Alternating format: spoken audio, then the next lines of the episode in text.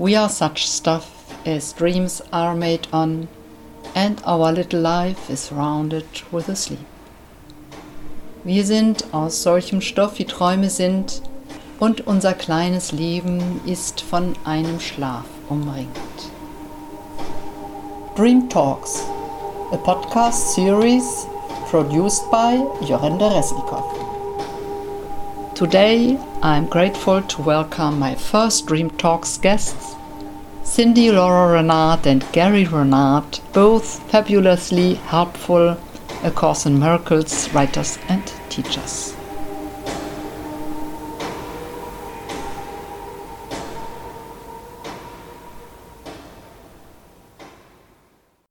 First, I hope that you see to my left the ego sitting there with a big Uh, heart bumping because it's so important, you know, and yeah. and you know i have really uh, now a good experience to do interviews but today with you for some days before it seemed to me so much more important because you are so important people of course i think it's good to present my ego so everything is clear from beginning on uh, anyway i'm really so grateful to welcome you as my first guest on Oh, my yeah. recently created podcast platform I call Dream Talks because I want to have it a little bit more open for people who are not in A Course in Miracles, not yet, or perhaps just have the wish to listen a bit. Of course, I'm a course uh, student for now about nine, ten years. And for me, it's really the center of my life. I'm so happy to have this. Yeah. Yeah. Uh, I'm really happy that you have accepted my invitation. Of course. Welcome. Our pleasure. so you're going to uh, translate for us, right? I'm not yet sure about. I know, Gary, you asked me, I think it's about one year ago, Mhm. to do a podcast. Uh, I translate later. I will first have a look whether people really want or wish it. Because most people I have been asking a little bit around me told me that, of course, for German people listening to podcasts, they almost understand. Right. So most of the people understand English. Yeah. Okay. I think so. If I find the time, you know, because I'm doing a lot of free radio work. My radio work is for free for everybody and free from money, you know, Mhm. free in any sense. If I really feel the need of a lot of people to have a translation or a summary, perhaps, then I will do it, but I have to check it out first. It's okay? Sounds good. But I remember your request one year ago. I didn't forget it. So at the moment we fixed this interview, it was uh, some weeks ago, I think. This illusionary world was much more or seemed much more settled and convincing in some sense. Now everything is different. I think it will stay different. I hope so. and everything is upside down. Even in my life, everything changed. I'm not anymore quite alone. And so I have a lot of people around me. I'm very, very busy. And uh, actually, I'm talking a lot of French. So I, I feel that my English knowledge, my practice, you know, is going away. But I think preparing this session this evening, that it could be a very good starting point, not to be well prepared, but to let go, to let take over whatever will come.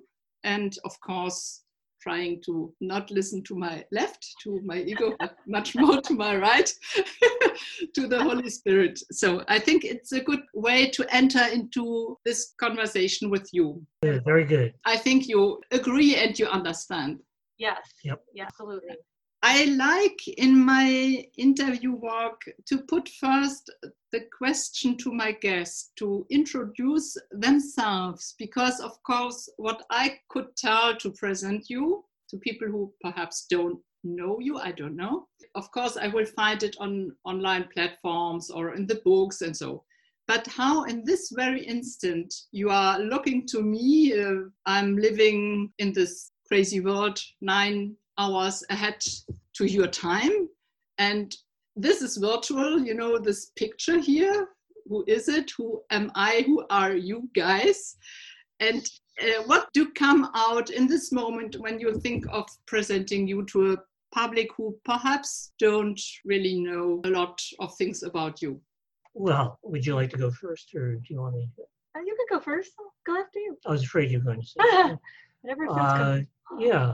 Well, no matter what's uh, going on, I think uh, the number one job for me is to remember that this is a dream. You know, in fact, uh, Course in Miracles says that awareness of dreaming is the real function of God's teachers. You know, we see all these uh, strange happenings in the illusion. And as the Course says uh, about the teachers of God, you know, they watch the dream figures uh, come and go, uh, suffer and die, yet they are not deceived by what they see. And, uh, you know, the ego is very clever at what it does. You know, the ego's job, yes, is to convince us that it's all real and that we are a body and that we are a real individual that is separate. You know, separate from everybody and everything, separate from God, separate from each other, uh, Germany and the United States are separate from each other. It's all about you know separation. And our job is to remember that none of that is true, and that the only reality is uh, perfect oneness. Uh, now, when you have the kinds of things uh, going on in the world like you do today, it can be very easy to forget that. You know, so here's the course saying, "Be vigilant only for God and His kingdom." And that can be a pretty tall order at times. It can be uh, very difficult. And these are the kinds of times when we have to try even harder. You know, when we have to uh, turn it up a notch and practice forgiveness on everything, uh, no matter what happens. You know, like in my fourth book, uh, Art and were kind of like hinting around at things like this. They said, you've got to be ready to forgive uh, no matter what and they talked about things like uh, you're going to have to contend with all kinds of things from uh, regional nuclear wars to uh, genetically engineered viruses, which I had never even heard of at the time that they said that. And, uh, you know, it's almost uh, prophetic because what they're saying is that there are going to be a lot of things that you're not ready for. And that's when you have to be uh, the most prepared to forgive it's almost like you have to have the attitude look i'm going to forgive no matter what happens you know no matter what appears to be going on in the illusion. Uh, i am ready to overlook the illusion. I'm ready to overlook bodies uh, overlook the uh, falsity of this world and realize that uh, it can't affect me if i choose god and his kingdom. If i choose uh, my reality as this perfect spirit that is perfect oneness, uh, it's in that choice that I am safe. You know, it's in that choice that I am uh, protected and where nothing can affect me. But the instant that I make it real, then it does affect me. You know, and it does make me uncomfortable and anxious. But if I choose God and His kingdom, then I'm not affected by it. So it's always going to come back to that choice. You know, uh, what would you rather be?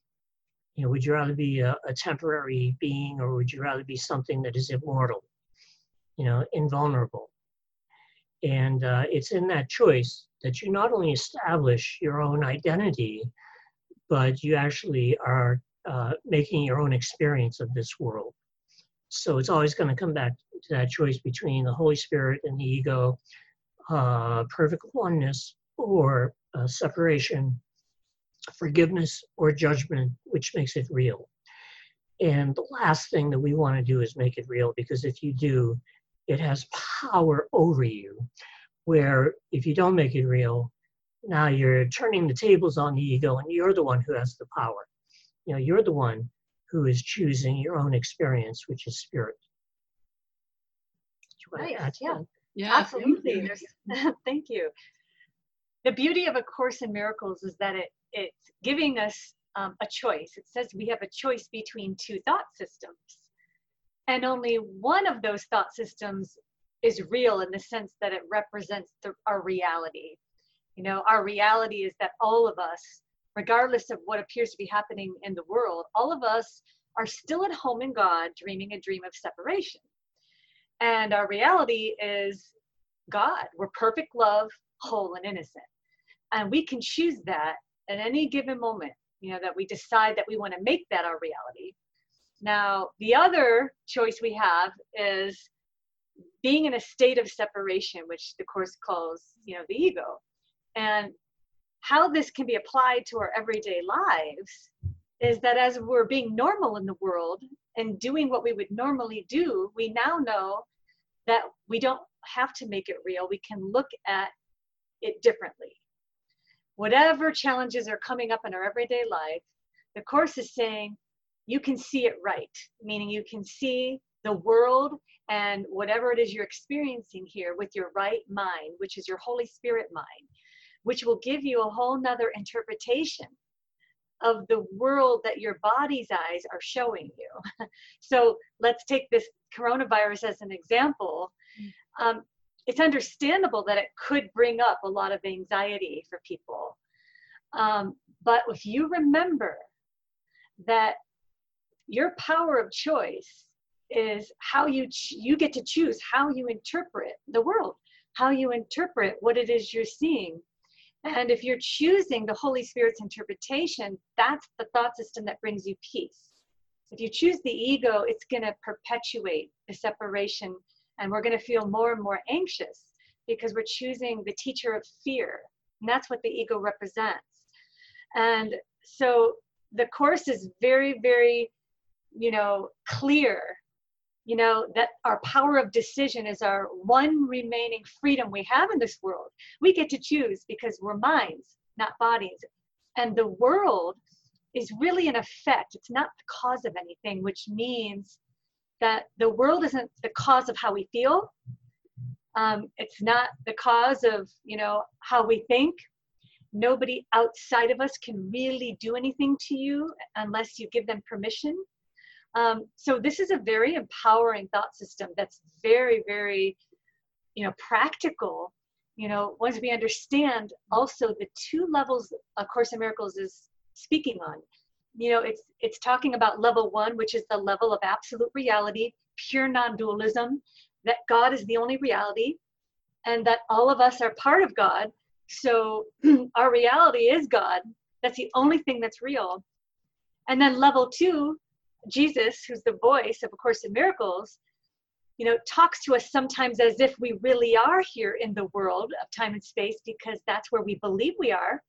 So you know he might talk in terms that seems to contradict reality, which he's really just explaining things to us in a way that we can accept and understand, you know, because we do believe that we're separate to some degree. Um, so if we understand that the course is speaking to us on, on two levels, it'll be much more understandable to us and we'll be able to choose this reality, you know, the Holy Spirit more easily.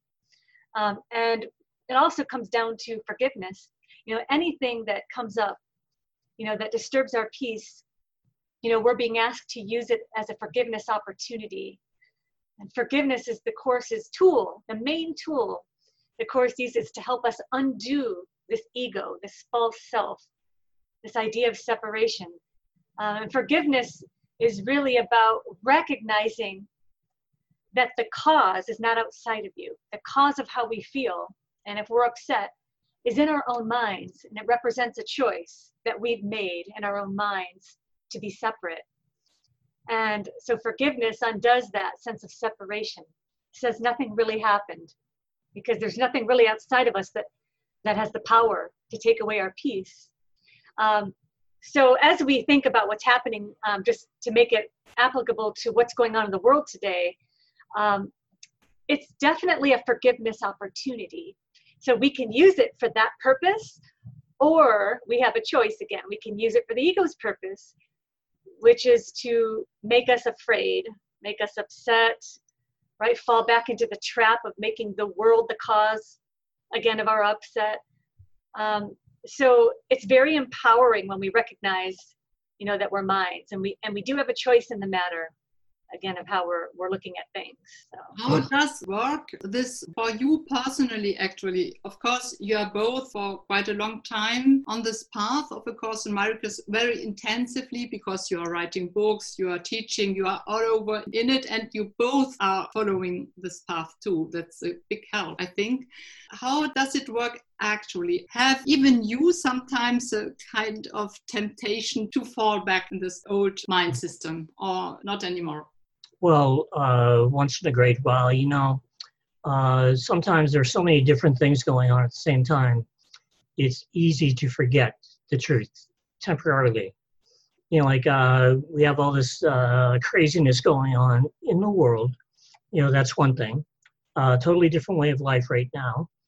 Uh, then on top of that, uh, things appear to happen that don't go your way, that upset you. We had a little earthquake here uh, last night, and you know, and I'm thinking, you know, we have this big, you know, uh, kind of like shock, and it's, uh, and I'm thinking, oh, that's all we need now, you know, with with everything else that's going on, right? You know, that's just what we need is an earthquake. Uh, fortunately, it turned out to be not that huge, not that big a deal, and uh, so that's okay. But you know, the the key is, uh, you know, you got to know what everything is for, because uh, there was a time in my life when I didn't know what anything was for, and uh, now I know what everything is for. Uh, if you like it, if you're having a good time, and if it's not bothering you, then it's for fun. It's to celebrate. And the course has nothing against having a good time. But if you uh, find yourself feeling the slightest bit upset, uh, a little bit anxious, a little bit worried about the future, even once in a great while, a little bit angry, well, that's the red flag that's going off that you have to, you know, pay attention to. And you have to realize, you know, it's time for me to forgive. And the quicker that you catch yourself uh, feeling that way or uh, thinking that way and stop it, the more peaceful you're going to be. And uh, when you see that you're thinking with the ego, that you're feeling a little bit upset, well, by uh, definition, that means that you're making it real. Because if you weren't making it real, you wouldn't be upset. You know, so that's where you got to think with the Holy Spirit. You got to switch to the Holy Spirit, what the Course calls uh, the Holy Instant. And you start thinking with the Holy Spirit instead of the ego. And the Holy Spirit will say, look, uh, it's just a dream. You were making the dream real, but it's not real. It's your dream. You know, the Course says that that's the secret of salvation, that you were doing this unto yourself, for you would not react at all to figures in a dream. You knew that you were dreaming. You know, let them be as hateful and as vicious as they may. They could have no effect on you unless you fail to recognize it is your dream. So that's where you have to remember that it's your dream, that you're the dreamer, uh, not the dream. And as soon as you do that, it puts you in a place of cause instead of effect. When you're in a position of cause, you have power. If you're at the effect of it, you have no power. But if you're a cause, you have power. So now it's your dream, and you can choose to not make the dream real and make uh, perfect spirit, which is your reality, which is God, uh, make that real instead. And whatever you believe in, whatever you make real, that is what will affect you. Now, that alone would lead to peace. But there's more. You know, I used to think that, well, it doesn't sound very practical to me just to walk around being peaceful all the time because uh, it looks like I have a world to live in. And uh, then the Course is very practical on that level too because the Holy Spirit can guide you what to do and where to go and how to do things and how to think. And it can lead you to great things. So, on that level, even in the dream, the Course can be very practical. So, uh, you know, the Course is uh, very clear about that in several places. You know, it says that uh, even the most advanced teacher of God has worldly needs while he appears to be here. And he will be given what he needs to stay here. And what that means is that he will be guided to what he needs while he appears to be here. And these kinds of things can be very practical. And, uh, you know, I've uh, lived a, a, pretty easy life since I got into contact with the Holy Spirit and since the Holy Spirit has been guiding me as to what to do. And when I started all of this, I was not living in sunny California and I was not, uh, you know, having the kind of fun that uh, I'm having today. And the Holy Spirit can be very generous to you and leads you to a lot of good things because now you're working for the Holy Spirit instead of for yourself. And when you're doing it on your own, you're reinforcing the idea of separation.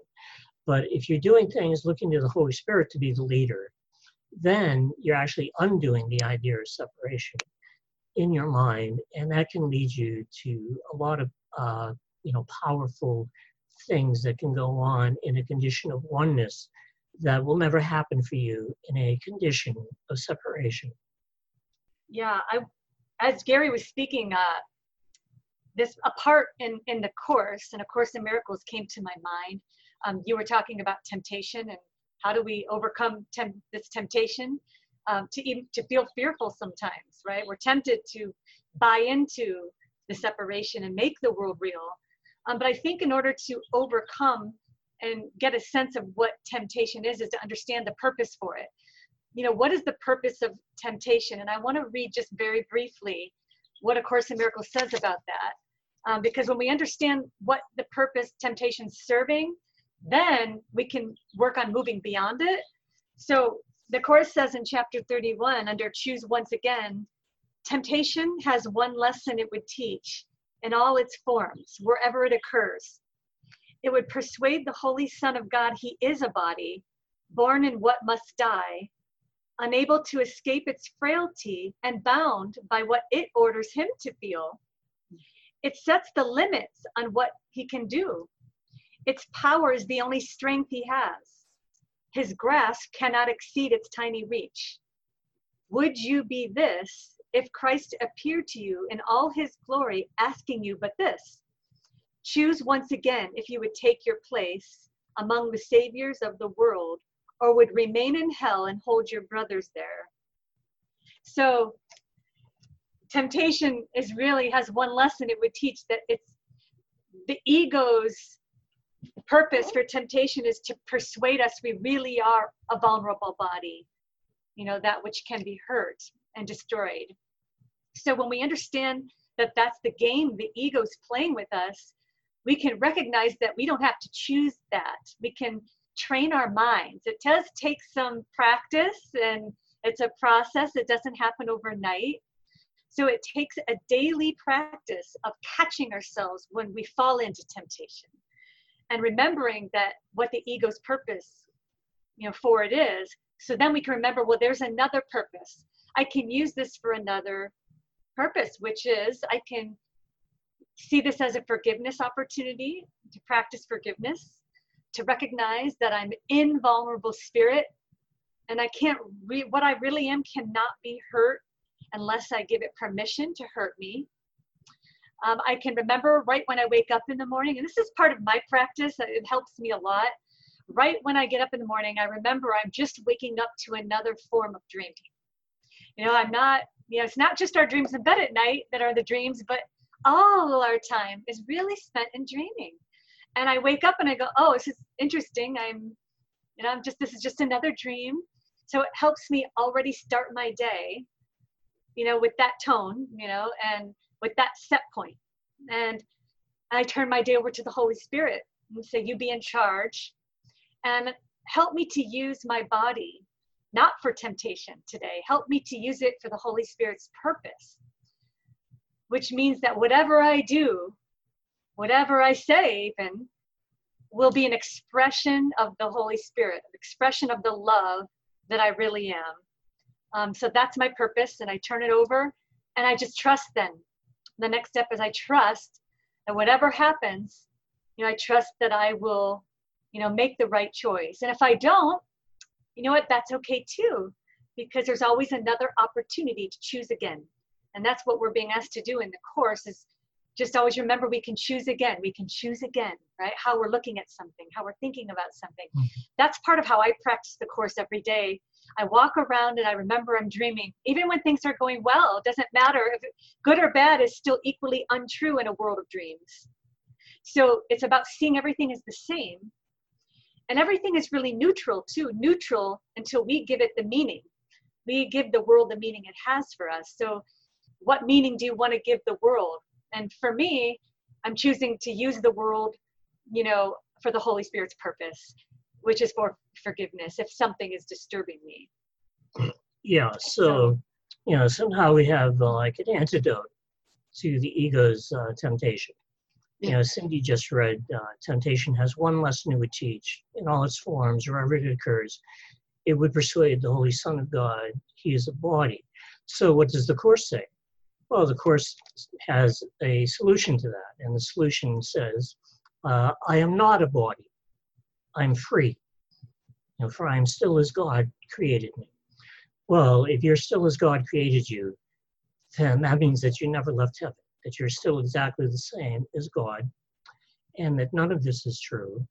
And as soon as you remember that, then uh, that will ease your suffering and lead to peace. You know, so, uh, you know, I mentioned a section earlier about the teacher of God and uh, how he sees the dream figures come and go, suffer and die, yet he is not deceived by what he sees. Uh, the next line there is that he understands that to behold a body as sick and suffering is no more real than to see it as healthy and beautiful. Now, that of course, that's heresy to the ego, because you know, well, of course, it's better to be healthy. You know, of course, it's better to have money than to not have money. Of course, it's better to be successful. Of course, it's important that I get what I want. And the course is saying, well, actually, that's not important. And the irony of the whole situation is that you can still have those things that you want anyway. The real difference with the course is that you're looking at it differently. Now, now you're just looking at everything and uh, you're kind of like interpreting everything with the Holy Spirit, which means that you're seeing it from above the battleground. You know, now you're not stuck in it. Now you're not making it real. And uh, when you do that, the irony is is that you can be even more effective in what appears to be the dream because now you can think more clearly and now you can be guided by the holy spirit that's why i like to tell people that this is really a win-win uh, situation because the course is not asking you to give up anything it's not asking you to uh, sacrifice anything the course is not about that the course is about literally changing your identity from being a separate body, a separate being, to uh, a higher life form. Now, this life form has no form, but it's a higher life form. It's, uh, being spirit is not uh, the same as being human.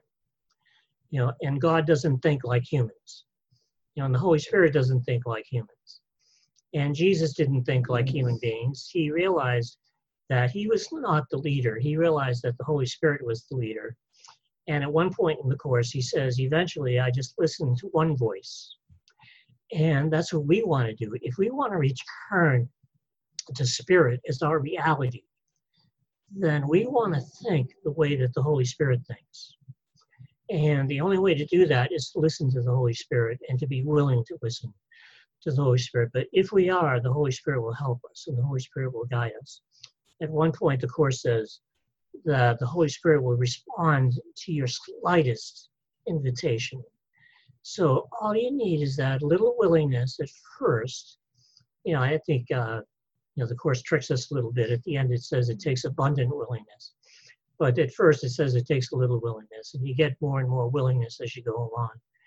And eventually, uh, you're having such a good time living a happy dream that uh, you're excited about looking for the Holy Spirit in your mind uh, instead of your ego, because it really is more fun to be spirit than to be a body, because the body is a temporary thing and spirit is a permanent thing. And you know that eventually spirit is going to be your permanent reality uh, in your perfect oneness with God. Yeah. I think that actually in this crazy situation, there's a great opportunity, a danger too. It's like split it. You have both possibilities to wake up because it's so absurd. It's much of everything, and you have such a lot of theories, conspiracy theories, and uh, even scientific theories about what is happening, and anybody wants to know. It becomes so much that I have the impression that even for people who up to this time took a normal path without thinking so much, become a little bit more awakened, even people who are in financial problems, they all lost quite everything at once. But yeah. They are not so much afraid because it's so crazy. And in this situation, sometimes for me, it's difficult. And I think it's a question, perhaps for a lot of uh, course students, how to speak of what you uh, have recognized as your path or your uh, perspective on all this, the course in miracles perspective, to people who are very resistant to all kind of spiritual speaking and so first by of course living it i think that's the most important part to to stay in it without speaking but actually there are so many people who begin to be a little bit more interested, but you must be very careful what you are saying. Mm, yeah, yeah. I think the best way to, to teach is, um, as the course says too, is by demonstration, is by example. And we don't necessarily have to, you know, I think if you're just being love, a demonstration of love, and, you know, you're certain which way you go, and you've chosen your path, you know, that is enough sometimes for others to start questioning you know, when they're around you or in your presence and you're in your right mind. That is very powerful. And that's a powerful lesson we can demonstrate and teach to others that even in the face of adversity, in the face of some of the biggest challenges, even that we're facing today, if there's one person that's truly in their center and they're demonstrating peace, you know, regardless of what's going on, that's inspiring. That's inspiring to others. And it's it's like giving permission it's like a permission slip for others to also choose that to choose the same but the route that they go the path they take might not be the same mm-hmm. as yours but what's happening is they're sensing something um, they're inspired they're sensing you know that there's another way i can look at this so i think what's really important is that whoever's aware at the time the most aware at the time can be that demonstration for others of how one can be in the face of great challenge. And if you're demonstrating that you can be, you know, peaceful and you're demonstrating that no matter what's happening, it hasn't affected the peace of God, you know, in my mind, um, that's probably the best teacher I could be for mm-hmm. somebody else. Um, yeah, so it's not yeah. about saying, trying to persuade people to follow a certain path or no, it's just you be, just like Gandhi said, actually, Gandhi said it great be the change you wish to see in the world. I mean, that's a very great statement, and that can apply, you know, to this as well. Yeah, you know, uh, the course says that the simple uh, presence of the teacher of God acts as a reminder. Mm-hmm. You know, uh, you know, you could be like this instead of uh, being so upset or, or worried or mm-hmm. fearful. Because every mind is joined because there's really only uh, one mind so your mind is actually joined uh, to the mind of everybody who's around you. And if you're being peaceful, and if you're uh, practicing thinking in terms of oneness instead of uh, separation and fearlessness, you know, instead of being worried, well, you can't help but be an influence on the people around you, even if you're not talking about the course, even if you're not articulating it, uh, just by living it. Uh, that's a very good way to share it. And uh, you know once in a while somebody may actually ask you like i've, I've had people actually ask me uh, why are you so happy? You know what are you doing being so happy? And i'll say well uh, i do this thing you know and that's a perfect opening. It's a perfect excuse uh, to tell them about the course. But you know i don't usually do that unless somebody asks me a question and if they continue to ask you a question about it then you'll know that they're interested. And if they kind of like, you know, stop talking and you can tell that they're not interested, well, then, you know, don't uh, push it on them because uh, it'll come to people when they're ready for it. you know, and uh, you can be uh, not ready for it at one point in your life. And maybe, you know, five years later or 10 years later, you will be ready for it. So that's why I never push it on people. I just kind of like live it. And if somebody asks me about it, then I'll tell them about it, but only then. I think it's a big difference between teaching and convincing. Teaching, really deep teaching, is something very different from trying to convince. Convincing is like the ego talking, you know, he wants to, to be right, even yeah. about the cause. and I think, and you feel really a big difference of energy, something it's different. It's really this trust, which you have been speaking of, Yari. Trust, perhaps even much more that everything is working. You just have to do your little or big work. But with the time, it becomes quite easy because yeah. you feel that it's it's doing so much with so little. It, it's very immediate. Mm-hmm. I think that's true. And, uh, you know, there's a lot in the course about trust. And, uh, you know, the thing is, the Holy Spirit has earned my trust. It's not like I'm, you know, some kind of a religious guy that's blindly following the Holy Spirit. Uh, the truth is, the Holy Spirit has earned my trust by uh, guiding me and leading me to some excellent things and helping me uh, to be able to forgive in difficult situations.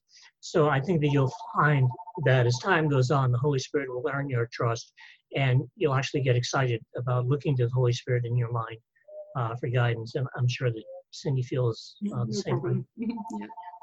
I, I want to mention something too about if, if if someone is really observing someone else who seems to be suffering or going through a very very difficult time uh, or like as you mentioned, maybe someone's losing everything they have right now, or they've lost their job, or um, there's a there's an approach that one can take that it's like planting a seed, you know. And if the person takes to it, great. If they don't, that's great too.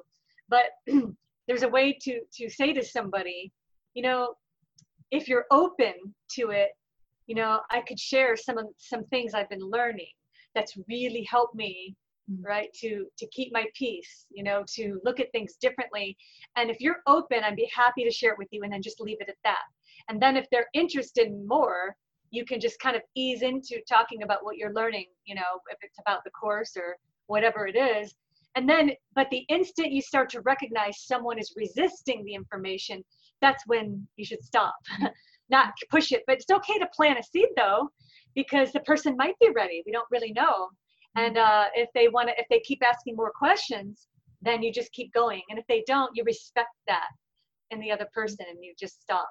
So that's the approach I take often too. If I see someone, um, you know, and sometimes people will take to it and they want to know more, you know, and so and if they don't, I just make that's okay. And uh, and you just accept the person where they are too as well.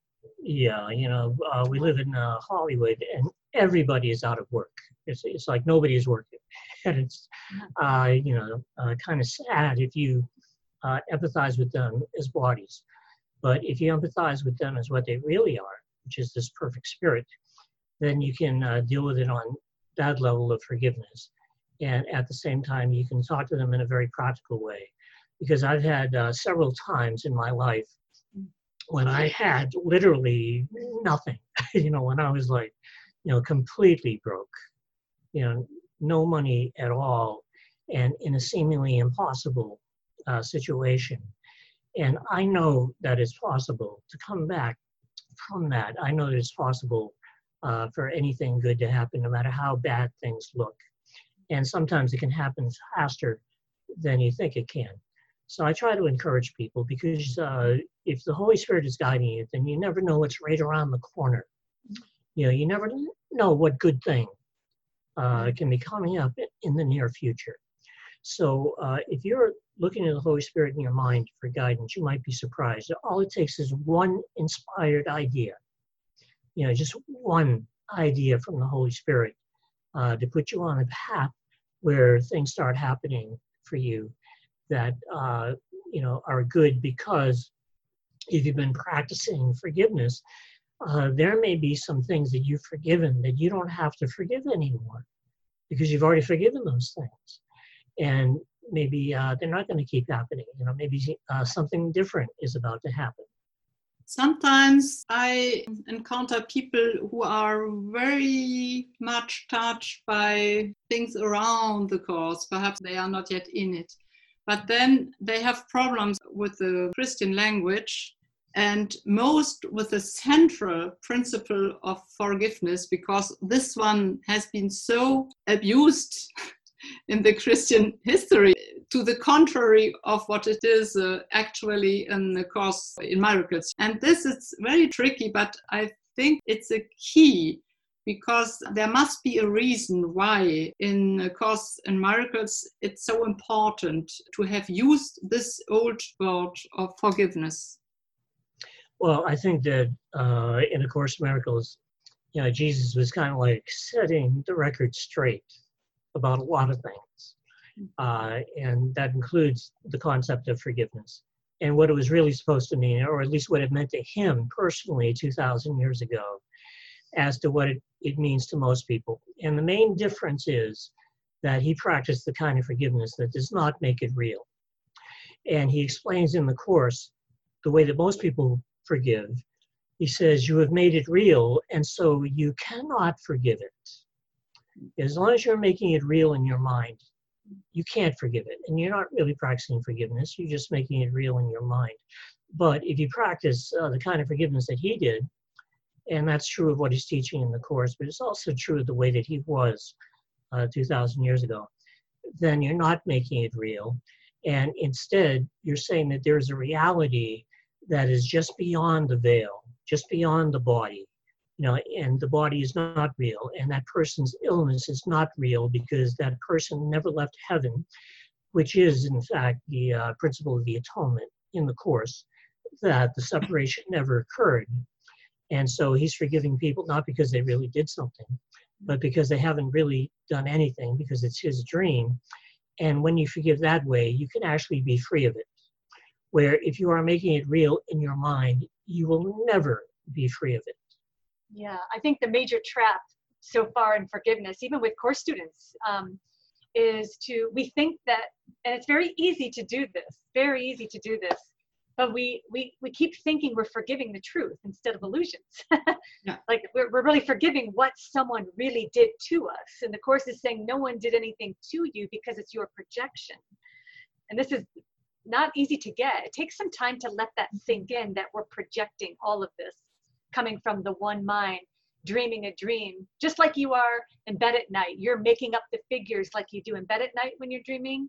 So if we're making up those figures, it would be really actually insane to then judge those figures because they're just made up. We know they're not real when we wake up from a dream and bed at night. We know. So to keep judging those figures would be actually um, insane.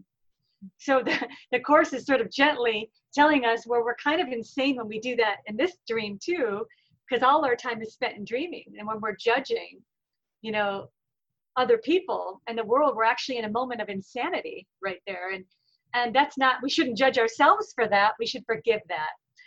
You know, that that we're it's just a trick of the ego to make us believe that the world we see outside of us is cause. And the world isn't the cause of anything. It's not it's not the decision maker. It doesn't decide for us you know how we feel. So we get to decide that. And so again a key point is in forgiveness is really remembering that if we're upset by something we can remember i'm never upset for the reason i think. I'm not i think i'm upset because this person you know said something terrible to me. But the course is saying no the reason why we're upset is because we chose the teacher of the ego the teacher of separation that we're making that person real and that they really have the power over us to make us feel bad.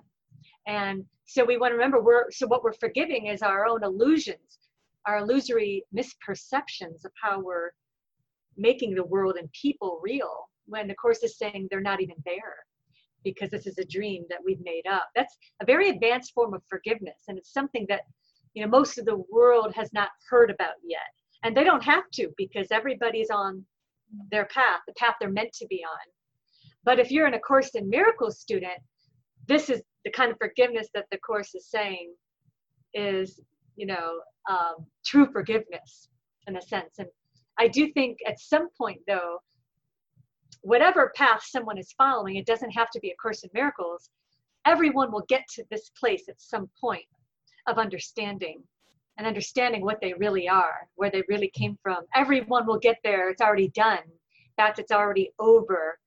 You know, all time is already done and over, as the Course explains, that we're just mentally reviewing what's already gone by. So our only choice is okay, who are we watching the dream with? Are we observing it again with the ego or the Holy Spirit? Yeah, yeah. And, uh, you know, one thing that we should emphasize is that uh, the Holy Spirit thinks in terms of oneness. And the only way that you can think like the Holy Spirit is that your forgiveness has to apply to everything equally without exception. And this brings up the uncompromising uh, nature of the Course. You can't withhold your forgiveness from anybody or anything, not one situation or event or person. It has to apply to everybody. At one point, uh, the Course says about the Holy Spirit everywhere he looks, he sees himself. Because the Holy Spirit overlooks the body. You know, the Holy Spirit overlooks people's mistakes, you know, and so called sins and thinks of that person as being what they really are and where they really are. And that's the way that Jesus was 2,000 years ago. There were no exceptions. And that's the way that he's teaching us to forgive. Uh, in the Course, we cannot make an exception to anybody or anything, or else it's not oneness, it's not whole, it's, it's not complete. So, uh, you know, the more that you do that, the more you will realize that there isn't really any difference between forgiving this little thing over here and this big thing over here because neither one is true. And that's why there's no order of difficulty in miracles. They're all the same because none of them are true. And the only thing that is true is God and His kingdom. And what you're left with is a thought system that is consistent, where all of its different parts support all of its other parts. In fact, at one point in the Manual for Teachers, uh, Jesus describes honesty as consistency because you're consistent in everything that you say and do. And uh, you're not, you know, kind of like going off and thinking with the ego for a little while and, and teaching that and then uh, kind of like not being consistent because that won't work. Uh, eventually, it has to lead to the point where you are completely uncompromising.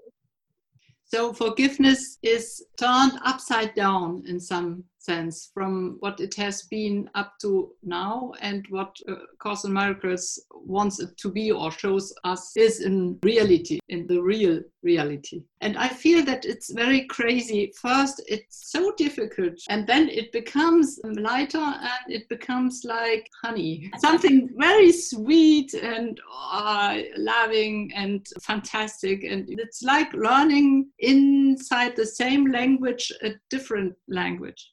Mm-hmm. Yeah, that's right. We're, yeah. Yes. Uh, by the way, I just for a second, yeah. uh, I heard last night that Oktoberfest has been canceled. Yeah. And I want you to know that awesome. that was a that was a forgiveness opportunity for, for you. Okay. Next year, perhaps, but it's even not sure. I think you don't know. But you know, that gives me a good idea because uh, let us speak more about this perception of illusion because the idea is clear. But in your daily perception, of course, the Oktoberfest is an illusion, but you can have it perhaps yeah. now as an illusion too if you project well. Yes, you can. Well, yes, I think, I mean, and we're not being asked to, we don't have to give up anything in the world as far as, you know, the course would would never say um, you have to do a specific thing in the world or not do a specific thing in the world because it's not about the world. In other words, you can live your normal life, do things you enjoy, go to Oktoberfest, yeah. you know, do whatever it is. The only difference, you know, the course is saying is that we can look at everything differently if something's disturbing our peace. Like if we're just going about our everyday life and there's nothing to forgive, meaning that you're just genuinely happy. Maybe you're genuinely happy and, and there's nothing that's bothering you. Uh, you. We don't have to go looking for forgiveness, right? Or looking to, you don't have to forgive that. You don't have to forgive feeling good. You just, you live your normal life. It's only when something you notice is coming up that's really upsetting you, even in a mild form, just disturbing you, annoying you, that's the moment when you want to catch it, catch yourself feeling that way. So that way you can remember that, hey, I can look at this differently. This is a forgiveness opportunity for me. This is this is my classroom right now of learning. And you remember that you can go back into the mind. Remember, you can choose again. There's another way to see this, another way to look at this. So that's it's really encouraging us to do that in the moments that we find ourselves, you know, where our peace is disturbed, that when we're upset about something. Otherwise, you know, hey, if you're enjoying your life, enjoy it, right? Where um, you don't also have to make it real though. If you find yourself investing in a particular outcome, like something has to happen, you know, in your life in, in order to, for you to be happy, that's a, an investment with the ego. Because what if it didn't if it didn't matter? Whatever happens it doesn't really matter what happens in the world. It's really what matters is how we're looking at what happens how we're thinking about what happens. That's what really matters. So um, we just want to go about our normal lives. You don't have to give up anything or do anything different. You know you just remember that you can think differently about what you're seeing what you're experiencing. When you assist somebody who is very deeply in this kind of suffering, thinking that he or she must absolutely have this thing and is so much convinced of this, of course, you can stay by and you can stay in your mind, in your perspective. You can't take this lesson away of this person sometimes right. this is really not so easy to stay absolutely in this trust also to the Holy Spirit that this person will be guided, that you have nothing to do than perhaps to trust, to stay in the Spirit. Yeah, and uh, I think that you have to remember what your job is because your job is not to change that person or how they're looking at the situation. Your job is to control how you're looking at the situation and uh, overlook the body, overlook the illness. Now, that doesn't mean that uh, you're not behaving normally and comforting that person and helping that person. It just means that at the level of the mind where the course is done, you're thinking about that person as being the perfect spirit that they really are, even though in the illusion they appear to be a suffering and separate uh, person and uh, maybe it, it's totally appropriate for them to be thinking and behaving the way that they are. I mean, I remember how I felt when a couple of the closest people uh, in my life passed away, and I was uh, inconsolable. And I didn't want to hear about God, and I didn't want to hear about uh, anything. In fact, I was angry at God. And, you know, that didn't mean that someday I wasn't going to be in a position where I loved God. It just meant that I wasn't ready to hear it at that time.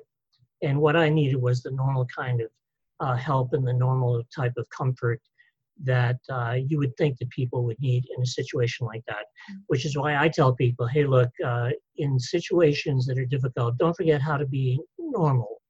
You know, don't forget how to behave in a, in a normal, everyday uh, fashion. And, and if somebody's suffering and they just lost a loved one, you don't say, "Hey, what's your problem? Don't you know it's all an illusion?"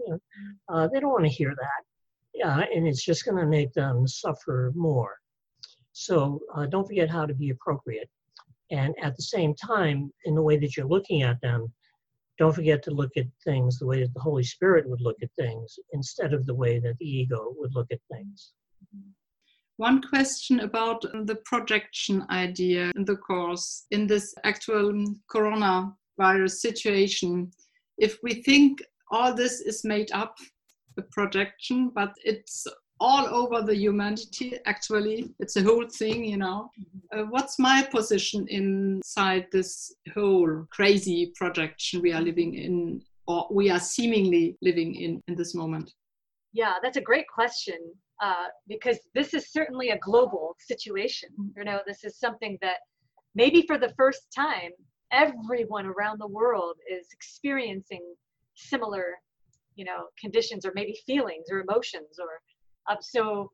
Yes, where do we fit in? Where do we personally fit in, right, with all this? Well, from again, if we're if we're going to the perspective of A Course in Miracles, and if I'm a course student, my perspective then would be to see it as it really is. See it as no different than anything else. And I know that might sound harsh to someone who has no is not well versed in a course in miracles or uh, pure non-dualism but as a course student our job would be if if this virus is upsetting to you. It's a just another forgiveness opportunity and the forgiveness practice would be the same as anything else. Identify the cause right of our upset. Remember the virus you know i think of the whole virus situation as the virus is itself is really the ego is the virus. Yeah, yeah, yeah i think so too. I mean i sort of think of it that way. It's not that there's a real virus out there that that can mm. affect me. I think mm. there's nothing outside of me. If i'm sticking with the course i remember there's nothing outside of me that can take away my peace. Even if i get the virus i mm. would say the same thing. It doesn't have the power to take away the peace of god within me. I can still choose to see this differently. I'm not my body.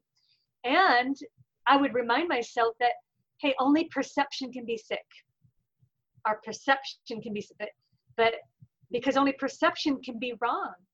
So if there, if I'm not really my body, then my mind must be sick that believes I'm a body that can be sick.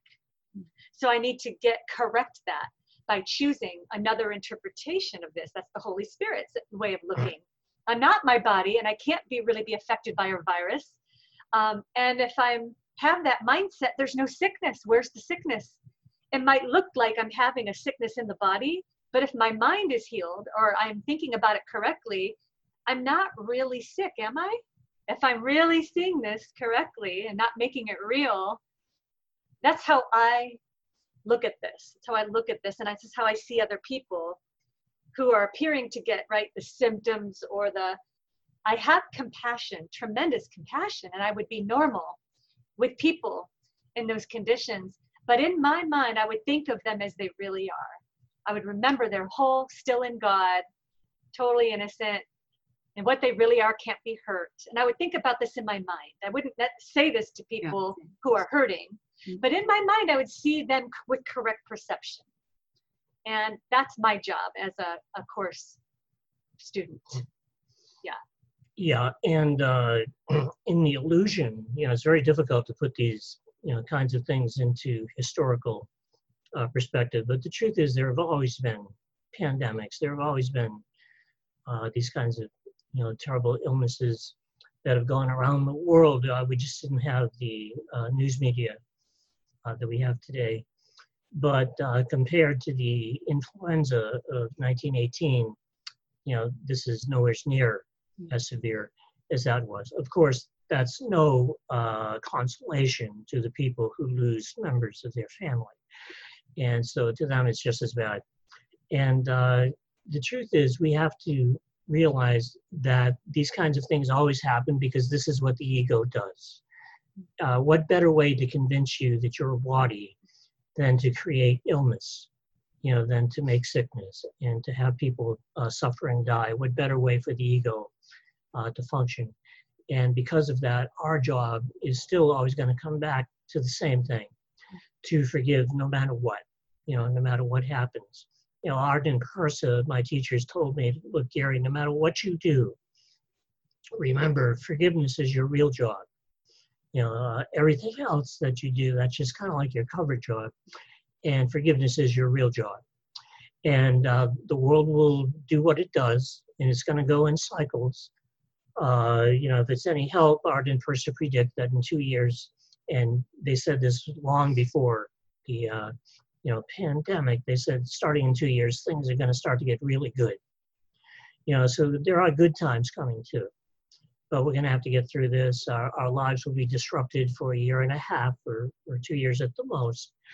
But after that, you know, uh, the world will come back, you know, stronger than ever. That doesn't mean that there won't be problems uh, you know, people are going to have to get used to wide-scale problems because global uh, climate change is going to create problems that are going to be even more severe than what we appear to be going through uh, right now. And you know, people don't think about that because they're not in the middle of it. You know, people don't do something about problems until they have to. And uh, that's going to be another problem. But there's going to be an in-between period where things are going to get really good and, and you know, it's, it's going to be a happy time uh, before the bad times come back. And uh, so enjoy the happy times when you can. What about history? I know, uh, Gary, that you are interested into this kind of stuff, even further, you know, speaking of history and reincarnation. And so, how to deal with this interest. Everybody of us has special interests, even knowing from A Course in Miracles that that's an illusion too, of course. But what's the point uh, if you are interested in this kind of stuff to permit to yourself to, to interest yourself in it and to take care perhaps of it without buying into this perspective? I'm a historian of art at the basis, so sometimes this is a problem for me too, and I think for a lot of people outside there.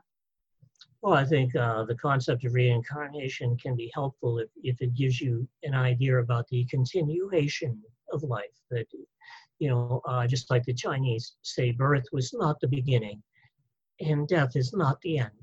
You know, there is a kind of an end, endless continuation of the mind, what some people would call souls, but I call it the mind. And uh, yeah, that's something that appears to happen in the illusion. Yet none of the illusion is true. So uh, reincarnation is an illusion also. And you don't ever actually go into a body and you never have and you never will because there's no such thing as a body. It's not true. But there is the optical illusion of going into a body. It does feel like you're in a body. Uh, your experience is that you're in a body, and that's exactly what needs to be forgiven. So uh, when it comes to reincarnation, uh, you can do many things with it, including the idea that trials are but lessons presented once again. You know, what you're experiencing today is just a, a different form of what you've always experienced. Uh, it's the same forgiveness lessons, it's the same forgiveness opportunities. And the question is, are you going to learn them? Are you going to practice forgiveness? And if you do, then you can break that cycle of uh, karma. You can break that cycle in the dream of reincarnation through forgiveness. But if you don't practice forgiveness, then you're just going to keep repeating the same patterns uh, over and over again. So the choice is always yours. But this karma idea is an illusion too, of course. Yes. Mm-hmm. Yeah, yeah, yeah, it would be an illusion. And regarding the interest, though, um, if somebody has a natural interest to do something or research or be a historian or Mm. whatever it is, be an accountant, whatever the, the, the job is or career is, that's part of their script. So they're, that's the way that they'll, you know, they can use their job, whatever it is, for the Holy Spirit's purpose. So it can be, they can have the Holy Spirit extend its love through them, through even through their job, which would make it truly helpful to others. And, that's not by teaching it, but by being in the spirit. yes, Whatever you do. Yes, whatever you do, your starting point is always where are you coming from? Are you in your right mind, right? Are you thinking with the Holy Spirit, whatever you're doing? You can only be truly helpful when you're doing that. I think that's important inside the groups of A Course in Miracles too, not to make a hierarchy of Yeah. students or teachers. Sometimes there can be, of course, a temptation to do this too. And so, in this sense, you are not, excuse me, more important than people who haven't ever What? heard about. Are you saying we're not important? yes, I, I just said this. I'm, I'm kidding. Yeah. Yeah, No, yeah. I- I- absolutely. I You're, you're right. You're right. You're right. Nobody is. Uh, nobody's special. The course makes it very clear that none of us are special. You know, in, in a sense that, and we should watch that too. The temptation to think that we are, you know, somehow, you know, above the world, above everybody else. Right. That's we want to. That's a. That's an ego trick. Also. Yeah. Yeah. So. Yeah, fine. Uh, I think I will thank you for this. Perhaps first interview We'll look further later. I think you will have finished your relationship book, perhaps yet. Mm, we will we- soon, especially yes. especially now that we have more time. Yeah, that's great. Yeah. We, we are waiting for it. Aw, yeah. It'll And uh, then when that's done, uh, Cindy will be doing her second book. Yeah, I'm already Yeah. um, plowing away through my second book now. Writing that now. And I'll Yeah. be doing my fifth book with with Arten Pursah. So that'll be uh, Yeah, fun. that's great. So I I have a lot of work There you go. to this point because you know it just came to me it's a crazy story i'm very happy to do this and of course it's very egoistic of my part because so i can go deeper because it's never finished it's always really the same simple idea but you have to go through it in every possible variation it becomes deeper and deeper and deeper and so it's important to have new uh, stuff. It's not new stuff, but it's seen from a different perspective, uh, set in a different way every time, and that is really precious. I think so. Yeah. Thank you for doing yeah. doing this and offering and, and being willing to translate. Yeah, Yes, well, uh, we appreciate what you do, and we can't wait to uh, come back to Germany yeah, um, and see all of our uh, friends there. So, yeah. uh, I hope that it will happen. You know, I- really. we yeah. do too. We were just saying this morning because they canceled Oktoberfest. We're kind of hoping they don't cancel our because it's a big gathering. Our gathering too is kind of getting Yeah, yeah. bigger. So, It's not sure. You know, I I have been making a lot of interviews the last time with uh, art and theater directors, especially who are uh, dealing with this question of when they can reopen the theaters. Now they are really doubting a lot whether it would be possible in the next season, which is uh, generally beginning in September. You know, so it's not sure. But well, what we'll do right. is, uh, you know, if if we can, you know, come back in October, we will. Yeah. And uh, if we can't, then we'll just reschedule it. But either way, we'll be Yeah. back. Yeah, yeah, we'll, we'll just it'll just be postponed, but we would definitely Yeah, definitely. we'll be there. yeah. yeah, but we would still Yeah. come at another time if we couldn't. Yeah, nevertheless, we know that there's no time, really no time. that's right. Really that's not. right. Yeah, sometimes you have the impression you have this in your mind and you you understand, and then you realize there's really no time. Like there are sometimes there's really nothing, no thing. Sometimes, and then it comes back. Mhm. It's like, oh yeah, okay. Thank you very Oh, much. Good. I'm so glad. Yeah, It was really nice to uh, see you in, in online here. It's really nice to talk with you. Yeah. To you Yeah, too. Thank you. Let us know how things are going, and yeah, we'll keep in touch. Yeah, let's keep in touch. Okay. That's that really important. good. Yeah. Yeah, Thank you very everybody. much. Thank and you. have a good day. Have a good evening. Yeah, and you have a Yeah. good day. okay. Bye. Bye-bye. Bye.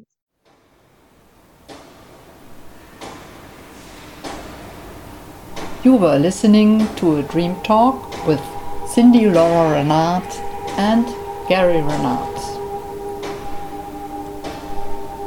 Dream Talks, a podcast series produced by Jorinde Resnikov.